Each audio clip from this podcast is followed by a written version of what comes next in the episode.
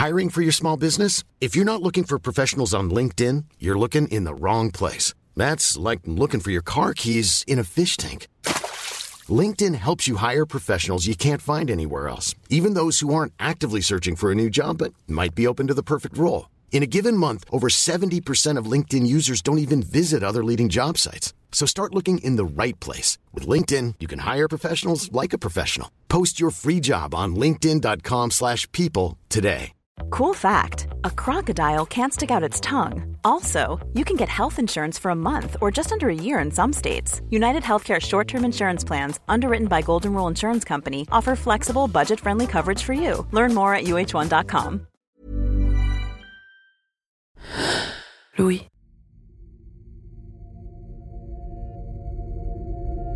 Récemment, j'ai regardé la série Normal People. J'avais lu le livre de Sally Rooney dont elle est adaptée et j'avais terriblement envie de voir comment l'histoire allait être portée à l'écran et surtout comment les personnages allaient être incarnés. Dans le roman, j'ai été fascinée par la façon dont Sally Rooney écrit ses personnages. Marianne et Connell, les deux héros de l'histoire, sont intelligents, fins, complexes et même parfois contradictoires, mais ils sont surtout extrêmement justes et émouvants. Contrairement à beaucoup d'adaptations, la série ne m'a pas déçue.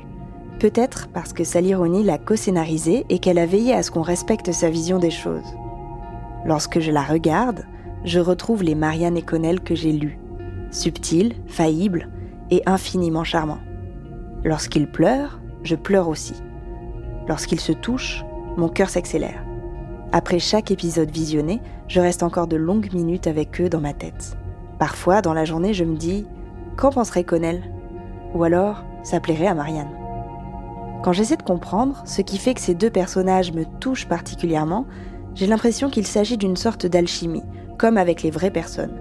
Et que d'ailleurs, c'est certainement ça qui fait un personnage réussi, qu'il ait l'air d'être réel, si réel qu'on pourrait le rencontrer, le connaître, être lui. Ça me fait penser à la façon dont Stephen King parle de l'écriture des personnages.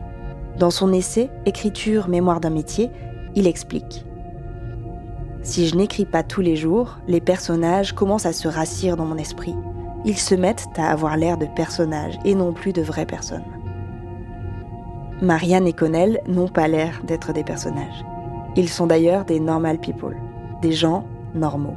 Leur normalité appelle notre empathie, nous fait nous projeter dans l'histoire, nous identifier à eux. Et c'est peut-être ce que nous cherchons toutes et tous en lisant, en regardant des séries et des films nous projeter dans le réel via la fiction. C'est justement ce qu'interroge la journaliste Manon Eugel dans cet épisode. Comment les personnages de fiction nous touchent-ils? Pourquoi nous identifions-nous à elles et eux?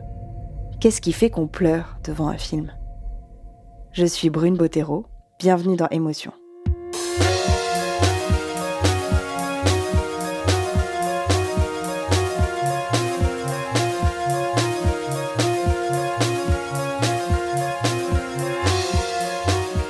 Quand j'avais 4 ans, ma tante m'a emmené voir Blanche-Neige, le dessin animé de Disney, dans un cinéma de quartier à Paris.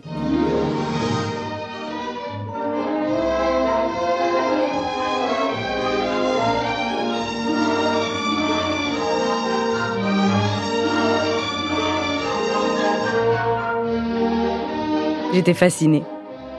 Après ça, c'était simple. J'ai voulu devenir Blanche-Neige. Je rêvais d'avoir des cheveux noirs comme l'ébène alors que j'étais blonde. Je refusais de porter autre chose que des robes à manches ballon. J'ai commencé à appeler les gens de mon entourage simplet, grincheux ou atchoum comme les sept nains.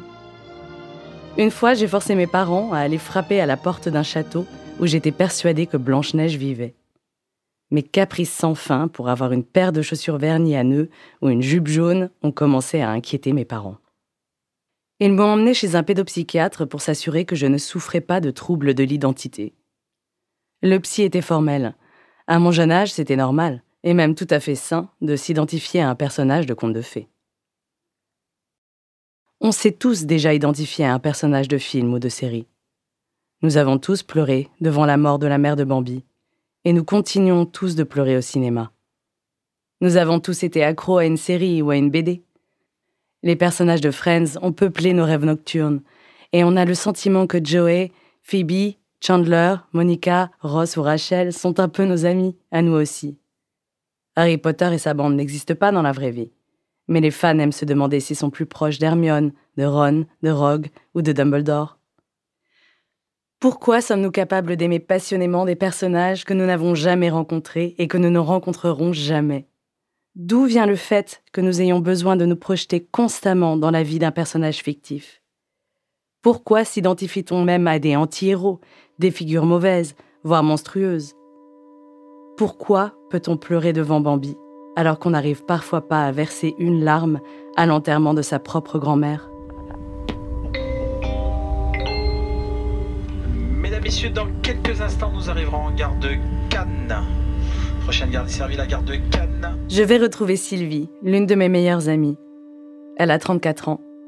Elle a vécu un peu partout dans le monde, à Londres, en Finlande, puis aux États-Unis, où elle est capitaine d'équipe de football américain. À cause d'un problème de santé, Sylvie vient tout juste de rentrer à Cannes, la ville où elle a grandi, afin de se faire soigner.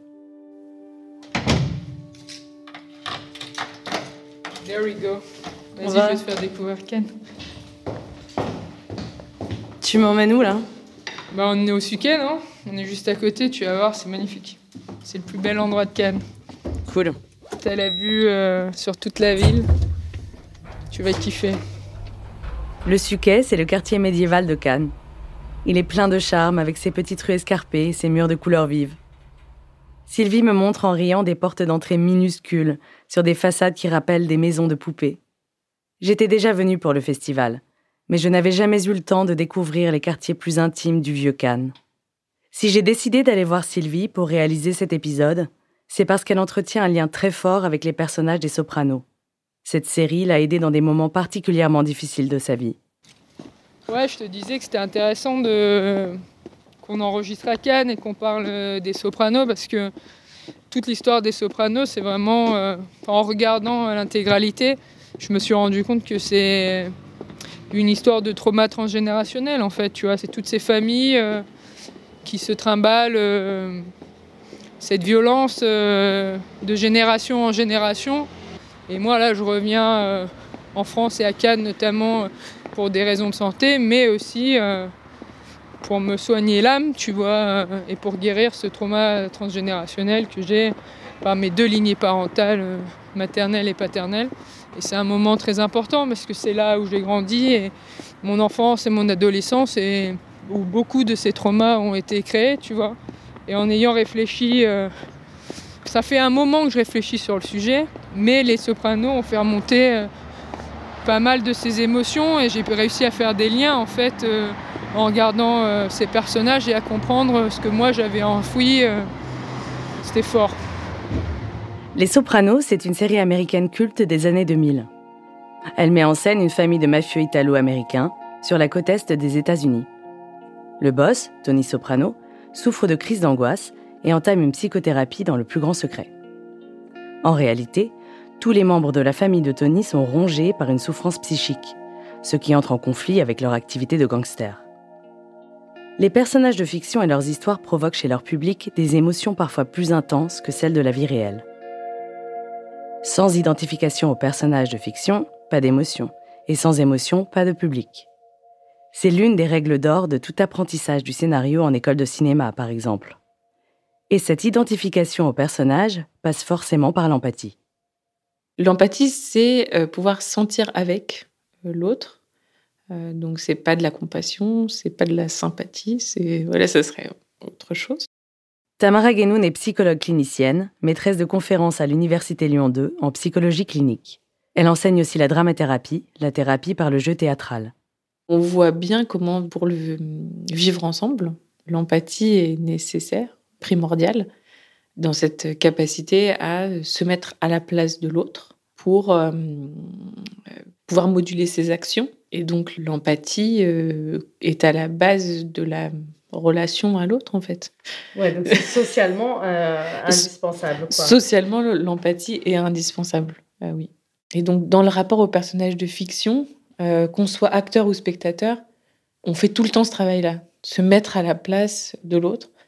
Donc, c'est pour ça qu'à mon sens, le personnage de fiction, il, il a un potentiel pour nous faire être empathique. C'est pas juste parce qu'on regarde une série ou on regarde un film que on va développer plus d'empathie, mais il y a quand même là un terreau qui est euh, très fort. Sylvie m'emmène en haut d'une colline, au pied du musée du château de la Castre. Là-haut, tout est étrangement calme, les sons de la ville sont étouffés. On a l'impression d'être hors du temps. En contrebas, la baie de Cannes se déploie sous nos yeux avec ses courbes, ses lumières et ses îles, Sainte-Marguerite, Saint-Honorat. Sylvie me dit qu'on y voit souvent des dauphins. Et voilà, donc la vue euh, sur, euh, sur le port de Cannes. Là, c'est le palais des festivals. Là. Et là, derrière, toute la croisette. Et quand tu euh, habites à Cannes, du coup, quand tu grandis à Cannes, tu grandis avec le festival. J'ai imaginé tellement de fois de faire la montée des marches, euh, le discours quand j'étais petite euh, pour la remise de la palme. Euh. Alors je l'ai fait en tant qu'actrice, en tant que réelle, et je l'ai répété encore et encore, tu vois. Mais en fait, t'es tombée amoureuse du cinéma en grandissant ici, non? Ouais, carrément. Je sais pas, je pense, je sais pas si c'est tout le monde, mais ouais, moi je suis tombée amoureuse du cinéma en étant enfant. Je pense que mon père m'a fait tomber amoureuse du cinéma aussi. Il enregistrait en cassette les films il m'enregistrait les films qui pensaient que je kifferais, les dessins animés Batman. Il m'enregistrait euh, tous les Batman, les films. Euh, qu'est-ce qui tous les Star Wars. Je suis tombée amoureuse de Star Wars euh, en les regardant avec lui, enregistrés à la télé, tu vois. Comme les Sopranos, Sylvie est d'origine italienne. Elle m'avait raconté au téléphone qu'elle s'était plongée corps et âme dans la série avec Sarah, sa femme. Les personnages des Sopranos adorent les cannolis, une spécialité sicilienne, des crêpes frites fourrées à la crème de ricotta. Sylvie regarde les épisodes en dégustant elle aussi des cannolis, peut-être pour se plonger encore plus profondément dans cette série, qui lui rappelle ses racines italiennes. Et là, c'est le fameux glacier pâtissier où je suis venue acheter les, les. J'étais avec ma mère Donatella ce matin. Et on a commencé à parler en italien et tout. Il nous a tout expliqué. Euh. Ils font arriver la ricotta euh, de Sicile régulièrement. Alors, pour cet épisode d'émotion, Sylvie m'a invité à partager son rituel. Manger des cannolis devant les sopranos et faire des zitti, un plat italo-américain qui ressemble en gros à des lasagnes pour cuisiniers flemmards. Sylvie avait envie d'essayer de cuisiner ce plat qui est presque une insulte à la gastronomie italienne. Alors, la cuisine des pâtes en mode MacGyver. On fait ce qu'on peut. Ouais, grave. Ouais, donc je te disais, euh, les pâtes, en fait, ouais, c'est des pâtes au four et avec du fromage. Alors les Américains, ils font pas les trucs à moitié. Et euh, du coup, il y a trois types de fromages différents. Il y a de la ricotta, la mozzarella et le parmigiano. Putain, ils ont mis les trois. Mais c'est... Tu fais jamais ça en, en Italie? Jamais. Bientôt, euh, bientôt au four, on va le préchauffer. Comme ça, on va pouvoir se poser avec un verre de vin et discuter. La cuisine italienne, c'est un truc de puriste. Changez un ingrédient à leur recette traditionnelle et tous les Italiens vous tombent sur le dos en hurlant au sacrilège. Mais justement, Sylvie a appris à aimer cette petite entorse au conservatisme culinaire de son pays natal. Les zitti, c'est un plat d'immigrés italiens aux États-Unis. C'est pour ça qu'on en voit tout le temps dans les sopranos. Quand on immigre, on change. Sylvie en sait quelque chose. Et changer, c'est primordial pour Sylvie, parce qu'elle ne veut plus vivre dans le passé. Quand elle avait 10 ou 11 ans, le père de Sylvie, Jamel, s'est donné la mort. Juste avant le décès de son père, elle avait été séparée de son jeune frère Satya, qui avait deux ans. Elle ne l'a jamais revu. Et puis, en 2019, Satya s'est suicidé lui aussi.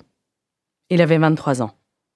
Je venais d'arriver aux États-Unis, c'était ma première semaine. Euh, j'allais m'entraîner et on m'appelle et c'est un numéro que je connais pas et moi je suis en train de conduire et je réponds pas et je reçois un SMS euh, et euh, juste avant d'aller à la salle pour mon entraînement.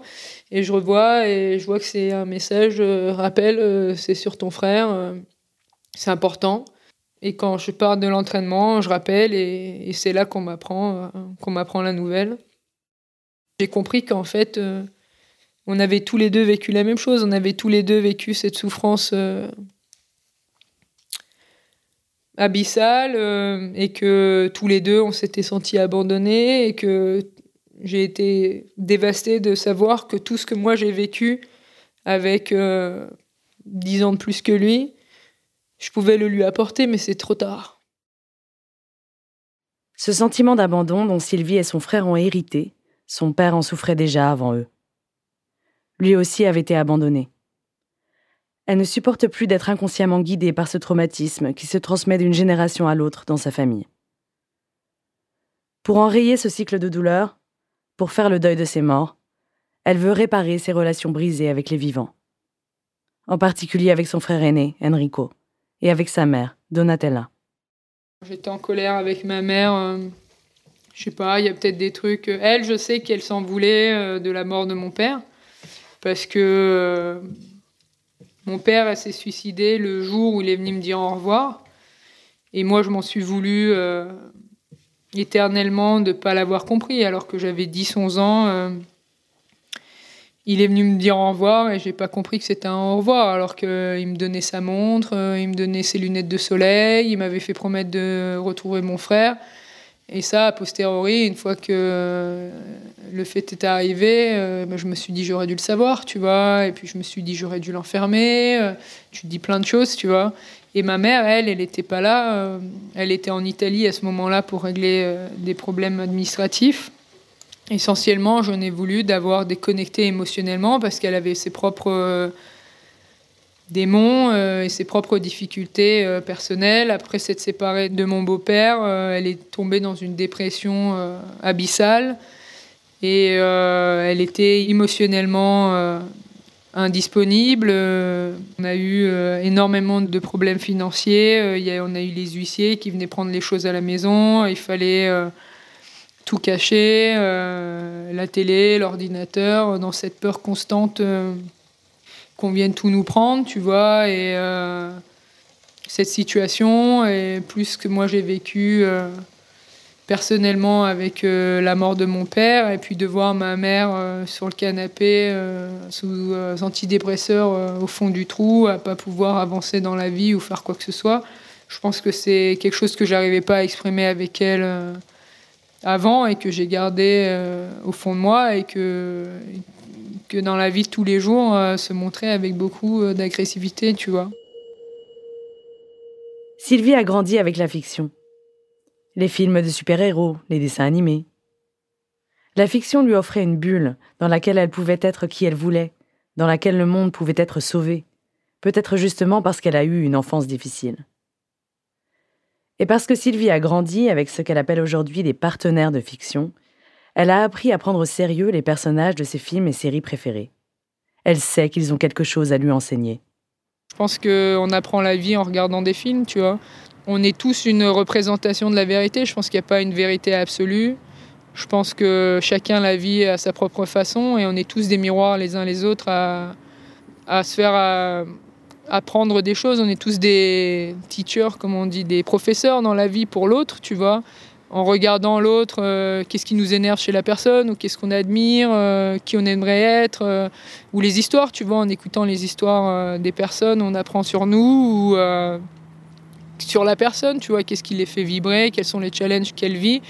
Et les, je trouve que c'est la même chose pour les personnages de fiction, que ce soit des personnages de cinéma, de séries TV, de romans.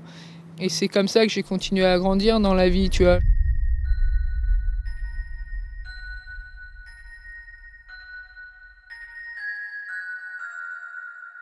Il y a un personnage dans Les Sopranos, euh, Polly, qui a grandi en idolâtrant sa mère et il découvre à un moment que sa tante en fait est sa vraie mère et Polly incapable de gérer la situation euh, d'une colère incroyable, une violence euh, qui a été abominable avec sa mère en la reniant, etc. Cette scène, effectivement, toute cette histoire m'a extrêmement touchée parce que je vois l'amour maternel euh, infini, c'est un amour inconditionnel et la souffrance que ça a dû générer euh, d'avoir son fils euh, qui la renie comme ça et qui est extrêmement violent à son égard. c'est une souffrance que je pourrais même pas exprimer, tu vois. Bah là, tu vois, j'ai de l'émotion à en parler parce que je me mets à la place de ma mère et ce qu'elle a dû ressentir. C'est, euh, je pense que c'est la pire chose qui peut t'arriver, euh, au-delà de perdre ton enfant, tu vois. C'est perdre ton enfant, en fait. Euh.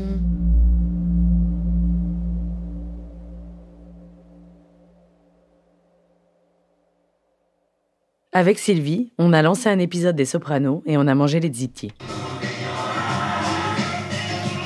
Quand tu quand aimes une série euh, et que tu plonges dans l'univers, je pense que la musique, ça, ça génère une émotion qui est associée avec euh, l'univers et les vies des gens avec qui que tu es en train de, de suivre, tu vois.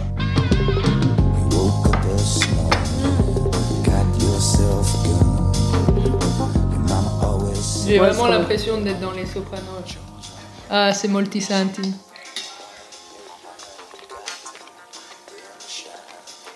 Et là, c'est Adriana. C'est sa femme? Ouais. C'est sa girlfriend.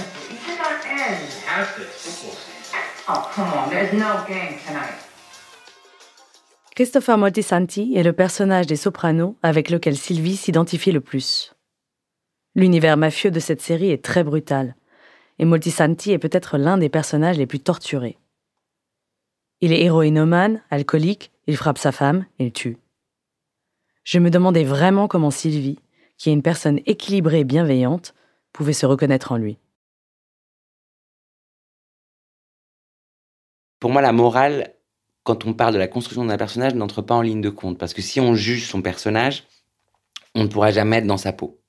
Romain Compin est scénariste pour le cinéma. Il a écrit et coécrit plusieurs longs métrages, dont Populaire, qui est sorti en 2012, et récemment En attendant Bojangles, avec Romain Duris et Virginie Efira. Il est aussi le co-auteur de Divine, avec sa réalisatrice Ouda Benyamina. Le film a remporté la Caméra d'Or au Festival de Cannes en mai 2016. Divine, c'est l'histoire de Dounia, une jeune fille qui grandit entre un bidonville et une cité avec son frère qui se travestit dans un bar et sa mère dépressive et alcoolique. Dounia est prête à tout pour s'en sortir. Rapidement, elle décide de travailler pour Rebecca, une jeune femme qui trafique de la drogue dans les quartiers. Dans Divine, il y a le personnage de la dealeuse, qui est Rebecca, qui est jouée par Gisca Calvanda, et qui est, d'un point de vue dramaturgique, dans Divine, le mentor de l'héroïne. Maïmouna, tu fais une ronde chaque 15 minutes. Tu regardes bien par là et par là pour voir s'il n'y a pas une brigade qui arrive. Les stupes, c'est facile de reconnaître. Ils sont soit en C4 noir, soit en focus bleu, soit en 308. Donc, tu bien tes yeux. Wesh, mon pote Ça va ou quoi? Tranquille, la famille? Eh, c'est mes petites, elle remplace Samir. Moi, j'avais beaucoup de mal à écrire ce personnage. D'ailleurs, je l'appelais toujours la dealeuse, ce qui est, ce qui est mal barré, quoi, parce que si, on commence à, définir un personnage comme ça, c'est un peu court. Et j'ai eu plusieurs révélations euh, avec Ouda pendant l'écriture. Euh, notamment, Ouda me disait oui, tu dis dealeuse, mais tu pourrais dire aussi que c'est une chef d'entreprise. Du coup, j'ai pu l'envisager autrement qu'à travers un cliché qui serait celui du, de quelqu'un qui deal. Mais qu'est-ce que ça veut dire, quelqu'un qui deal? Bah, C'est quelqu'un qui a des stocks, c'est quelqu'un qui doit euh, gérer ses équipes, etc. etc. Et, et quand je dis ça, il n'y a aucune euh, morale. C'est-à-dire, c'est pas du tout une glorification de cette activité, mais c'est pas non plus une diabolisation. C'est-à-dire juste, en fait, de regarder les choses pour ce qu'elles sont concrètement. En tout cas, de se raconter qu'on en a une vision concrète. Donc déjà, ça, ça m'a aidé. Et puis le fait de, de, me dire, ok, donc en fait, cette fille, euh, qui a la vingtaine, elle fait tout ça pourquoi Pour partir en Thaïlande, boire des cocktails, voir des beaux go dancers. Et voilà, et ça paraît anecdotique, mais euh, bon bah moi j'ai jamais dealé de ma vie, mais euh, en fait aller boire des cocktails au bord de la plage, ouais quoi. Et en fait ça m'a permis de me mettre à sa place. C'est beau de se dire qu'un film, une série ou un roman peuvent nous rendre plus attentifs aux autres et nous permettre de mieux les comprendre. Les personnages de fiction peuvent aussi nous apprendre à mieux nous connaître. Quand j'étais toute petite et que j'étais obsédée par Blanche-Neige, ma famille ne comprenait pas pourquoi je cristallisais sur ce personnage. Pour moi, c'était la plus belle princesse de l'univers. Je pleurais de rage devant le miroir en constatant tous les matins que mes cheveux n'étaient pas noirs comme l'ébène, que mes lèvres n'étaient pas rouges comme le sang. Personne ne voyait ce qui pourtant sautait aux yeux. Ma mère avait les cheveux noirs au carré et portait du rouge à lèvres très rouge. Blanche-Neige, c'était ma mère. À quatre ans, j'étais en pleine Oedipe et je voulais prendre sa place auprès de mon père. Mais qui aurait pu se rendre compte que j'étais animée d'une intention aussi noire? Parce que mon obsession était fixée sur un personnage de princesse aux allures inoffensives, personne, pas même le psy, n'avait vu ce qu'il se passait. En réalité, les liens qui nous unissent à un personnage de fiction sont mystérieux, profonds et en apparence inexplicables. Adulte, je suis devenue comédienne, puis scénariste et réalisatrice. l'obsession pour Blanche-Neige n'avait été que la première étape d'une existence dédiée à créer des personnages fictifs. Créer des personnages, leur donner vie, est une forme de pouvoir extraordinaire. Pour un peu, on se prendrait littéralement pour Dieu. Écrire un film ou une série, ou même un roman, ça veut dire se glisser dans la peau des personnages de fiction. Tout comme les spectatoristes se mettent dans la peau des personnages qu'ils regardent. C'est exactement le même mécanisme. C'est quelque chose qui se passe de manière tout à fait fluide, ce n'est pas une technique en soi, mais ça a lieu. Moi-même, quand j'écris de la fiction, je me surprends souvent à rire ou à pleurer avec mes personnages. Les barrières tombent, je rentre en empathie totale avec eux. Parfois, j'ai eu le sentiment qu'il m'était impossible de sortir de la peau d'un de mes personnages de fiction une fois ma journée de travail finie. Ils m'ont remise à des drogues d'avant-guerre depuis que je suis entrée à l'hôpital. Forcément, vous savez. C'est léger comme tout, mais il faut que je sois assidue si je veux que ça fonctionne, sinon je ne dors pas. Cette voix, c'est celle de la comédienne Emma Barcaroli. Elle incarne le personnage de Marilyn Monroe dans un monologue théâtral écrit par sa sœur, Céline Barcaroli. La pièce s'appelle Marilyn Inside et elle a été mise en scène par Grégory Covin au studio Héberto à Paris en 2021. Si je ne dors pas, je ne peux pas tourner, je me remets à bégayer. Vous savez que je bégaye On m'appelait mm, à l'école. C'est drôle parce que c'est ce que j'ai choisi comme initial. Je ne suis qu'un bégaiement infini. Toute ma vie, j'ai joué à être Marilyn Monroe, Marilyn Monroe, Marilyn Monroe. J'incarne en permanence une imitation de moi-même. Une imitation n'a pas de désir. Elle a une apparence de désir. When you're ready to pop the question, the last thing you want to do is second guess the ring. At Bluenile.com, you can design a one-of-a-kind ring with the ease and convenience of shopping online. Choose your diamond and setting. When you find the one, you'll get it delivered right to your door. Go to Bluenile.com and use promo code LISTEN to get $50 off your purchase of $500 or more. That's code LISTEN at Bluenile.com for $50 off your purchase. Bluenile.com code LISTEN. J'étais intriguée par cette pièce parce que je suis une immense fan de Marilyn Monroe. En fait, après mon obsession d'enfant pour Blanche-Neige, je me suis identifiée à Marilyn Monroe pendant toute mon adolescence. Marilyn est une véritable icône. Tout le monde la connaît. Et jouer un tel mythe est un défi inouï pour une actrice. Quand j'ai vu la pièce, j'ai été frappée par le travail d'Emma sur le rôle de Marilyn. Elle n'imitait pas sa voix, ni sa démarche, ni ses mimiques. Et pourtant, au bout d'un moment, j'ai vraiment vu Marilyn Monroe. Une Marilyn unique, la sienne. Comment avait-elle réussi cette prouesse? Quand Céline, euh, qui est ma sœur, hein, qui est l'autrice du texte, m'a dit qu'elle écrivait un monologue sur Marilyn et qu'elle voulait que je le joue, au départ, honnêtement, j'étais extrêmement réfractaire. C'est-à-dire que j'étais pas du tout sûre de dire oui. Elle est tellement identifiée par des générations différentes et elle raconte tellement de choses et elle, que c'est compliqué. En fait, c'était vraiment pas évident pour moi de me dire que j'allais euh, me confronter à, ce personnage finalement, parce que c'est vraiment un personnage. Et en fait, euh, le texte pour moi, ramène tellement Marilyn à un endroit universel de la femme, d'une vie de femme, d'une parole de femme, d'une parole d'actrice, mais qui peut être euh, n'importe quelle actrice. Et puis, plus globalement, en fait, une personne qui pourrait être un homme aussi. C'est-à-dire que je trouve qu'il y a quelque chose qui est euh, ce qui m'a décidé en fait à me dire oui, en fait, c'est intéressant d'aller chercher euh, la banalité de cette femme quelque part et ce qu'elle a de plus ordinaire dans sa façon de, se percevoir en fait. Euh, je reprends un peu avant du coup. D'accord. C'est nous inspirer presque un désir de péché que montrer tant de soin de nous en empêcher. Et si par un mari je me voyais contrainte, j'aurais fort grande pente à confirmer sa crainte. Comment nous mettons quelque chose à la tête que En ce moment, Emma répète L'école des maris de Molière. Un nouveau rôle dans une pièce écrite au XVIIe siècle, bien loin de Marilyn. C'est ça la vie de comédienne. Se glisser à chaque fois dans la peau d'un personnage différent. On peut être la dame aux camélias un soir au théâtre, et le lendemain, tourner dans un téléfilm et jouer le rôle d'une flic de la BAC. Comment est-il possible, en tant qu'actrice, de renouveler à chaque fois son empathie pour tous ces personnages si différents?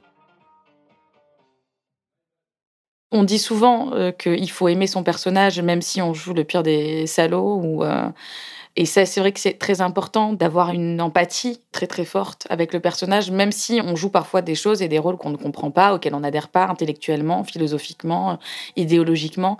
Mais euh, ce qui est intéressant, c'est d'aller chercher l'endroit de la fêlure, l'endroit de la faille, et en fait l'endroit où, où l'émotion va devenir universelle en fait. Et, et tous les personnages vivent et traversent des choses qui, à un endroit, sont universelles.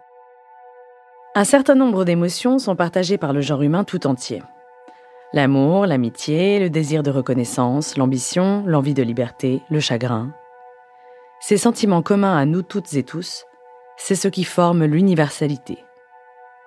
Ce principe, qui dit que chacun de nous peut s'identifier à n'importe quel personnage, est fondamental quand on écrit une histoire. Trouver l'universalité d'un personnage permet de créer une empathie entre les spectateuristes et le personnage, même si celui-ci ne nous ressemble pas du tout. La chose la plus belle qu'on m'ait dite, c'était un festival en Corse et Divine était projeté. Et il y a un monsieur de, je pense, entre 60 et 70 ans qui m'a dit Dounia, c'est moi. Cet homme, à la retraite, s'était identifié à une jeune fille qui vit dans un quartier populaire et qui a une colère en elle, quoi. Dounia, l'héroïne de Divine, est prête à tout pour sortir de la misère. Son but, c'est de gagner de l'argent, beaucoup d'argent, pour pouvoir réaliser ses rêves. Qu'est-ce que tu veux faire, tiens, dans ta vie? J'aimerais bien savoir. Toi Bah, comme tout le monde. Money, money, money. Money, money, money. Money, money, money. On n'est pas un concert ici. C'est justement ce que je te propose, moi, de faire de la monnaie, comme tu dis. Ah ouais Parce que toi, t'en as vu beaucoup des millionnaires qui font BEP accueil. Il y a plein de gens très bien qui le font. C'est pas des millionnaires, comme vous, vous êtes pas des millionnaires. Mais ce que tu comprends pas, merde, c'est que j'essaye de vous aider. Mais nous moi. aider à quoi? Nous aider à être des dardons de la société, c'est ça? Moi, j'ai pas envie de mentir, j'ai pas J'ai de la fierté. Je veux plus te voir, tu sors de ma classe, putain Mais la vie de ma mère, la vie de ma mère, que t'as un jour, bah je me ferai plus de thunes que t'en as jamais rêvé de toute ta vie. Toute ta vie, t'en auras jamais rêvé. Même dans tes rêves les plus profonds. Et c'est quoi, là, plus jamais je rentre dans tous ces de merde, là? Tu vas voir.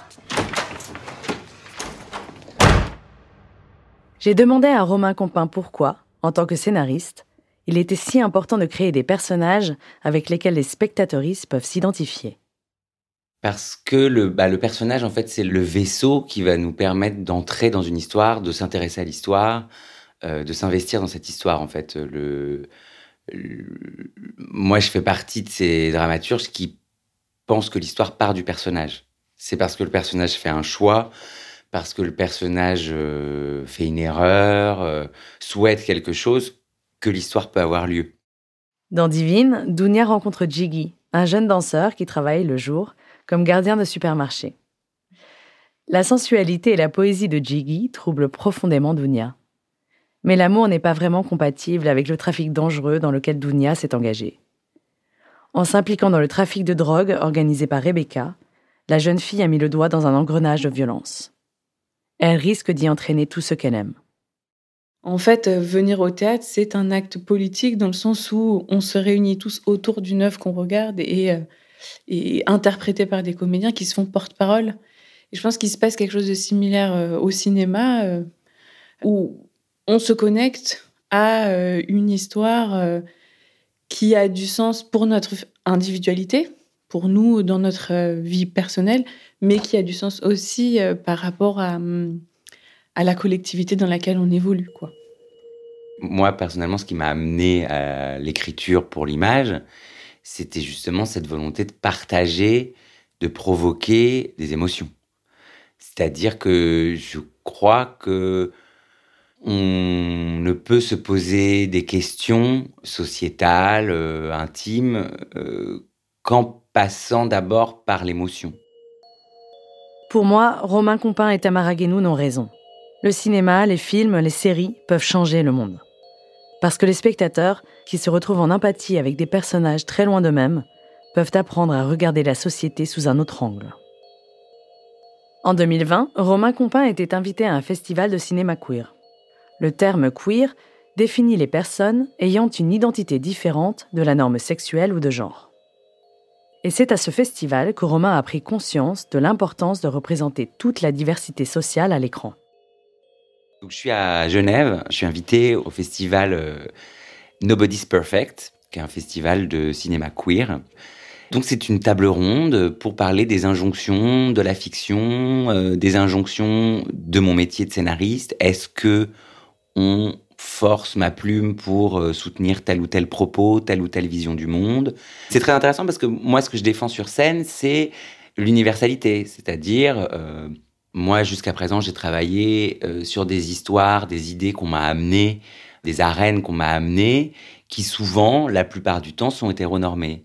Moi, je suis homosexuel, mais ça ne me pose pas de problème parce que je crois que l'amour est universel, que le désir est universel, que les obstacles qui se mettent sur le chemin tout à chacun euh, sont universels. Et j'y crois euh, dur comme fer, et c'est vraiment, je crois, une composante essentielle de mon travail, en fait. Mais tout en parlant, c'est vrai que je me rends compte qu'en fait, moi, je me mets dans les chaussures des autres.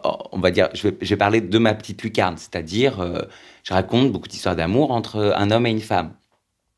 Et mon vécu personnel fait que moi, j'ai vécu des histoires d'amour avec d'autres hommes. Je me rends compte tout en parlant qu'effectivement, ce que je dis, j'y crois, et que c'est même essentiel d'y croire, sans quoi je n'écrirais pas, mais que finalement, j'ai toujours fait ce travail dans ce sens-là, c'est-à-dire en disant, je vais trouver l'universalité avec une représentation qui, soi-disant, représente la majorité. C'est-à-dire, je vais quand même pas faire trop de bruit, je vais pas trop déranger, je vais, moi, me mettre dans la peau de l'autre qui n'est pas moi. Et en fait, je pense aujourd'hui, donc deux ans plus tard, et puis c'est vraiment la révélation que j'ai eue sur cette scène. Alors, ça paraît idiot, mais c'est vrai que c'est une question que je m'étais jamais posée, c'est-à-dire de me dire, oui, mais en fait, je peux tout à fait écrire un personnage queer, euh, un personnage euh, homosexuel, euh, un personnage qui a certes pour certains abords, me ressemblerait plus et être tout aussi universel. Et en fait, c'est vrai qu'on m'a rarement proposé ces sujets-là. Donc c'est à moi de les amener.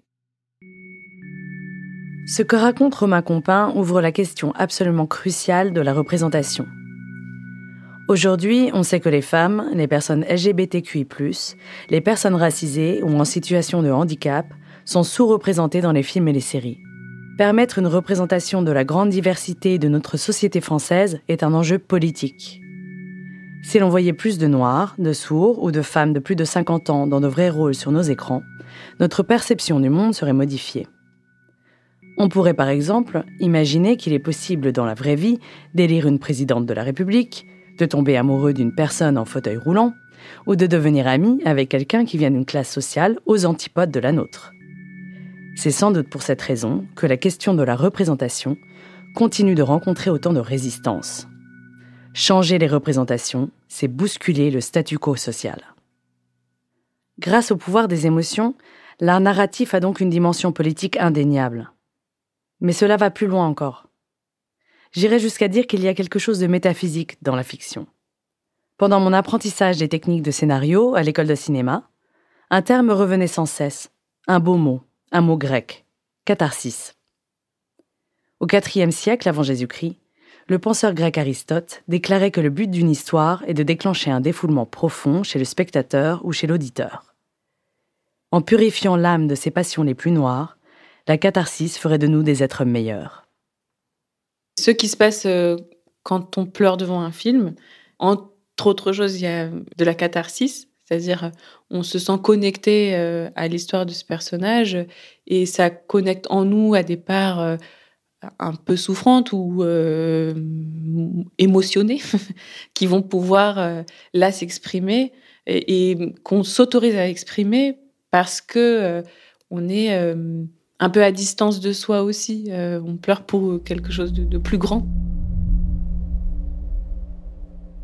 Je vais te raconter en fait le moment en fait où ça, c'est le déclic s'est passé.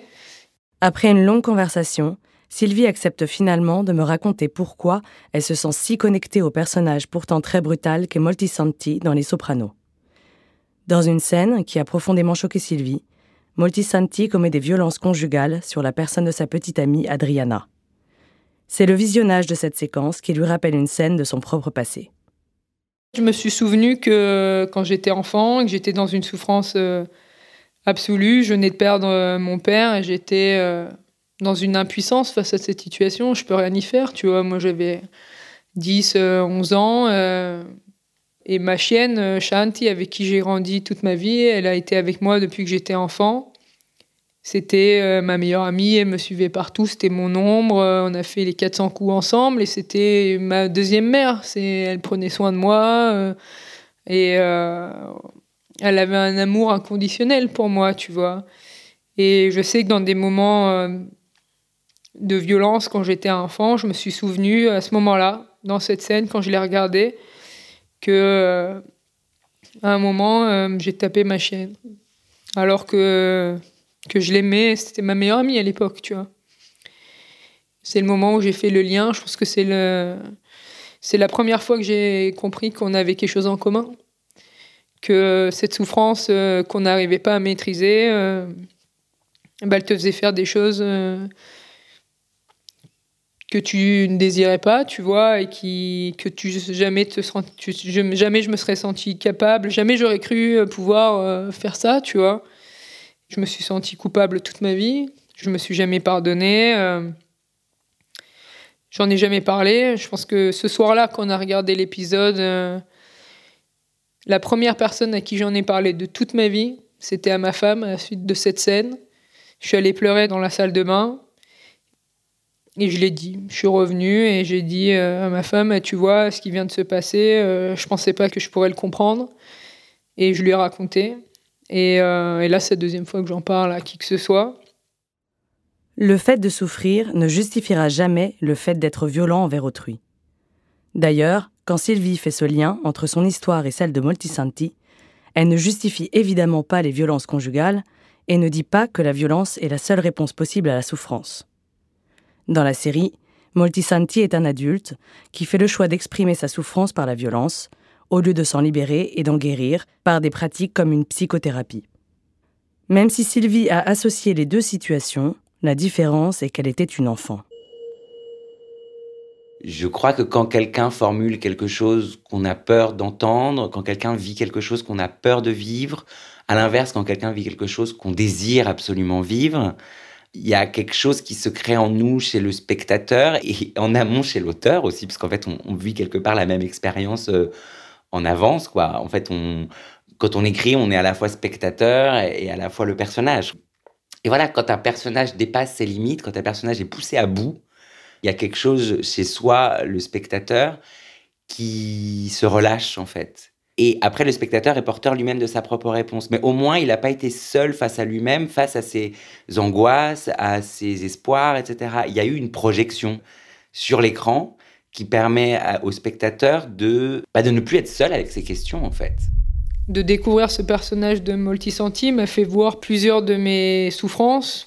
Parce qu'en fait, en plus, non seulement il a un père euh, qu'il a perdu quand il était enfant, et il a cette mère euh, qui était alcoolique, qui n'a pas été là émotionnellement pour le soutenir dans, dans sa vie. Tu vois, j'ai compris qu'en fait, j'ai vécu la même chose que lui, et qu'on avait la même colère que j'avais jamais analysée. C'est la première fois, je viens de me faire les six saisons des Sopranos en quelques mois, et c'est la première fois de ma vie que j'ai enfin réussi à analyser ma colère. Sylvie est pourtant quelqu'un qui réfléchit énormément sur elle-même. Comment est-il possible qu'une série ait un effet thérapeutique plus puissant que n'importe quel autre biais sur une spectatrice comme elle? Serait-ce parce que justement, ce n'est pas une analyse, une thérapie directe, mais un jeu? C'est en fait la distance avec le réel qui nous permet de nous identifier à des personnages. C'est parce qu'il y a un fossé entre la vraie vie et la fiction qu'on peut se permettre de pleurer devant le dessin animé Bambi, où un petit fan perd sa mère, abattu par des chasseurs. Alors que dans la vraie vie, on a parfois du mal à manifester nos émotions quand un événement nous touche directement, comme par exemple à l'enterrement de notre propre grand-mère. Bambi, je, je, je, je sais que c'est pas moi, et en même temps, ça vient parler de euh, la mort d'un parent, le lien filial. Je peux pleurer parce que c'est moi et pas moi. Ce détour, cette médiatisation par le personnage fait qu'on peut lâcher prise plus facilement.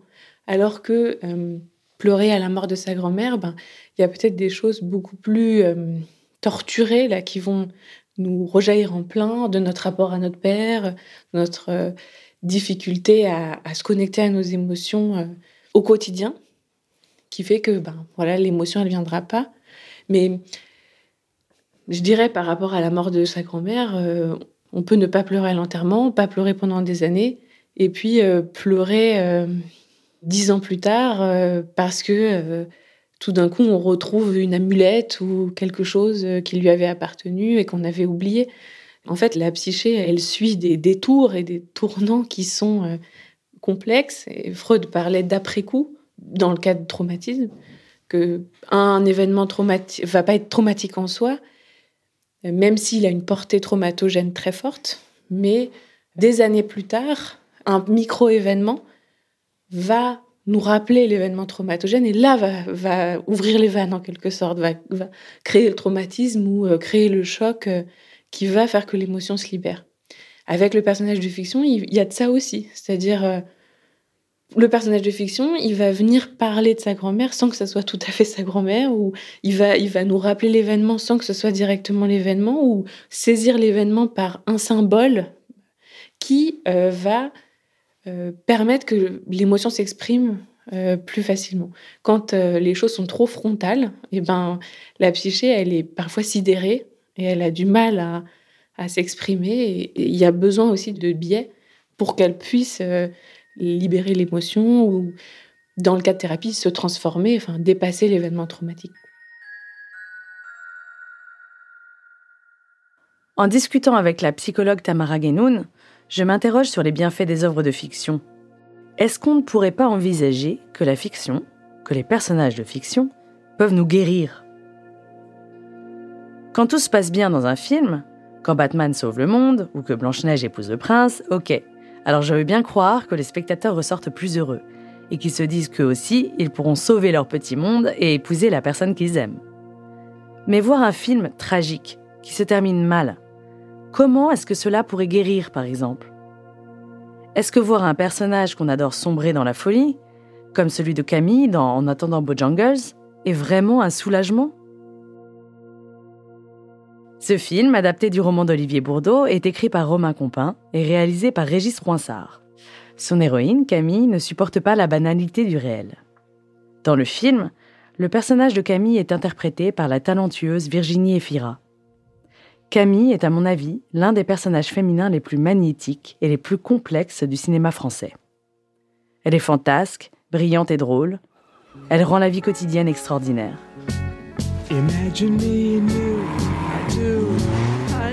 Marions-nous tout de suite ou nous allons oublier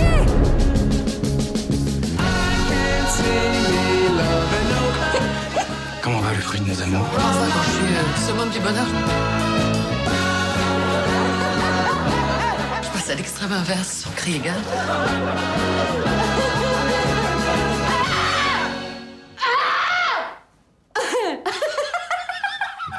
Le fait notamment que cette histoire se termine mal permet à l'émotion de jaillir. Dans l'idéal, enfin je veux dire quand on aime ce film et quand on aime les personnages, on est dévasté par le départ de cette femme, on a tellement aimé cette femme. Mais c'est justement parce qu'elle s'en va qu'on peut se rendre compte à quel point on l'a aimée, par exemple. Et c'est justement parce que son destin est tragique qu'on peut se poser la question de comment faire pour euh, survivre au sien. Et donc parfois, je crois qu'en racontant le pire, euh, on crée une volonté de meilleur chez le spectateur. Ça peut être une, une manière d'expliquer la catharsis. C'est une psychanalyse en fait, le cinéma. D'une certaine manière, oui. Pour moi, le cinéma, c'est quelque chose qui rend le quotidien spectaculaire. Et, et, donc oui, c'est une psychanalyse, mais c'est une psychanalyse avec des belles robes de soirée et des gens qui s'aiment et des gens qui se déchirent et où finalement on sort quand même intact de la salle, quoi. Intact, c'est le mot-clé. Nous sommes intacts, malgré l'émotion d'un film qui nous bouleverse. Et alors, intact, nous pouvons nous transformer après cette expérience. Comme Sylvie, qui en regardant les sopranos, a réalisé qu'elle avait un problème d'addiction lorsqu'elle était adolescente. Après cette prise de conscience par le biais d'un personnage fictif, elle a réussi à se pardonner à elle-même et à trouver la force de changer le cours de sa vie. Grâce à Multisanti, je viens de comprendre pour la première fois ce que moi j'ai vécu quand j'étais ado, quand j'ai noyé euh, toutes mes émotions et cette souffrance euh, dans l'alcool ou la drogue j'ai enfin compris ce que j'avais vécu, que j'avais jamais analysé, que que c'était, je sais pas, que c'était euh, un besoin de de noyer les émotions parce que c'était trop dur à, vivre en fait. Et, euh, et, je pense que maintenant, à l'âge que j'ai, je pense qu'il a le même âge hein, à peu près, c'est que au lieu de continuer à répéter ce schéma, euh, à vouloir noyer les émotions, j'ai décidé, j'ai décidé de les affronter. Et la seule façon de vaincre une peur, c'est de l'affronter. Et la seule façon de faire disparaître euh, une souffrance, c'est de la comprendre. Et du coup, de la regarder. Et, en la regardant et en la comprenant, ben, elle s'en va. Peut-être que Sylvie ne guérira pas simplement parce qu'elle a regardé les sopranos. Mais ce qui est certain, c'est que Christopher Motisanti, en devenant le miroir de Sylvie, lui a permis d'apprendre à s'aimer elle-même. Je lui ai demandé ce qu'elle ressentait aujourd'hui pour ce personnage. J'ai juste envie de le serrer dans mes bras et de lui dire ah, Mec, c'est cool, ça va, ça va le faire. Euh, moi, je te kiffe, tu vois. Merci. J'ai envie de lui dire merci. Comme j'ai envie de dire à tous les gens euh, qui m'ont apporté dans la vie, tu vois, et qui m'ont aidé à être la personne que je suis aujourd'hui, qui m'ont aidé à m'en sortir, à avancer, à construire et à, créer. Et j'ai envie de lui dire merci.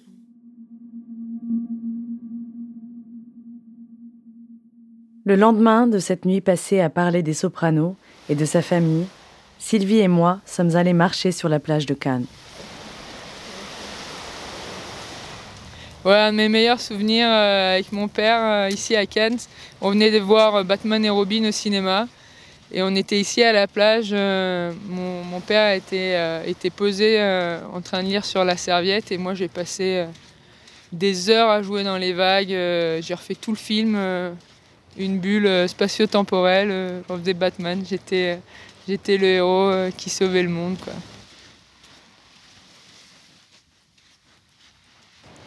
Tu le vois ton père en fait quand t'es quand es ici à Cannes? Ouais, grave. Je réalise pas trop encore. Hein. Ouais. Ouais. Ouais, ça va être quelque chose, je crois. Là, je le vois, avec ses lunettes de soleil. Je pense que c'était un père aimant, tu vois. Il avait ses. C'était un rêveur. C'était un rêveur. Euh, le monde était trop dur pour lui. Et pour mon frère, mon frère aussi. Et moi, je rêve d'en faire un monde meilleur euh, pour leur prouver que c'était possible, tu vois. Et pour que les gens euh, qui galèrent et qui souffrent comme eux euh, puissent se sentir mieux, tu vois. Qu'on puisse tous avoir un rêve, qu'on puisse tous avoir un monde qui nous rende heureux, tu vois. Faut arrêter de souffrir comme ça.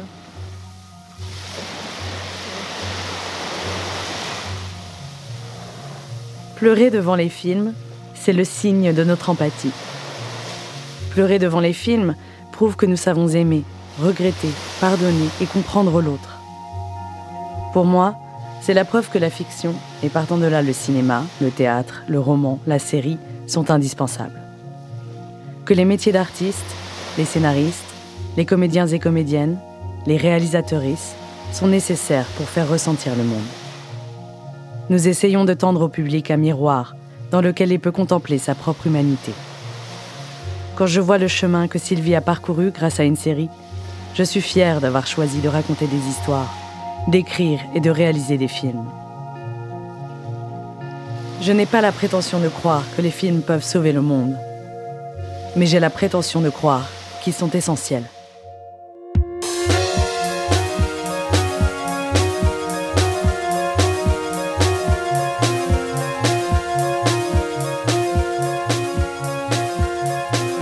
Vous venez d'écouter Émotion. Cet épisode a été tourné et écrit par la journaliste Manon Eugel. Elle vous faisait entendre les témoignages de Emma Barcaroli et de Sylvie, et les explications de Romain Compin et de Tamara Guénoun. Vous pourrez retrouver toutes les références liées à leurs activités sur notre site. Camille Bichler était en charge de la supervision éditoriale de cet épisode, accompagnée de Capucine Rouault. Charles de Cilia en a fait la réalisation et Benoît Daniel s'est occupé de la prise de son. Jean-Baptiste Aubonnet et Zetomix, et c'est Nicolas de Gélis qui a composé le générique d'émotion. Si cet épisode vous a plu et que vous vous intéressez à la construction de personnages de fiction, je vous recommande l'écoute de En écriture, une série de podcasts développés par Louis Média, dans laquelle des scénaristes, écrivaines, compositeurs, nous dévoilent leur processus d'écriture. Émotion est un podcast de Louis Média, également rendu possible grâce à Maureen Wilson, responsable éditoriale, Marion Girard, responsable de production, Mélissa Bounois, directrice des productions, et Charlotte Pudlowski, directrice éditoriale. Émotion, c'est un lundi sur deux, là où vous aimez écouter vos podcasts. Apple Podcast, Google Podcast, SoundCloud ou Spotify. Vous pouvez nous laisser des étoiles, des commentaires et surtout en parler autour de vous. Et si vous voulez partager vos histoires, n'hésitez pas à nous écrire à hello at. Nous vous lirons et nous vous répondrons. Et puis il y a aussi tous nos autres podcasts, Travail en cours, Passage, Injustice, Fracas, Une autre histoire, Entre ou le Book Club. Bonne écoute et à bientôt. Hey, it's Danny Pellegrino from Everything Iconic. Ready to upgrade your style game without blowing your budget? Check out Quince. They've got all the good stuff shirts and polos, activewear, and fine leather goods, all at 50 to 80% less than other high end brands. And the best part? They're all about safe, ethical, and responsible manufacturing. Get that luxury vibe without the luxury price tag. Hit up quince.com slash upgrade for free shipping and 365 day returns on your next order. That's quince.com slash upgrade. This message comes from BOF sponsor eBay. You'll know real when you get it. It'll say eBay Authenticity Guarantee. And you'll feel it. Maybe it's a head turning handbag, a watch that says it all, jewelry that makes you look like the gem, or sneakers and streetwear so fresh every step feels fly. eBay gets it. So look for the blue check mark next to that thing you love and be confident that every inch, stitch, sole, and logo is checked by experts. With eBay Authenticity Guarantee, you can trust that feeling of real is always in reach. Ensure your next purchase is the real deal. Visit eBay.com for terms.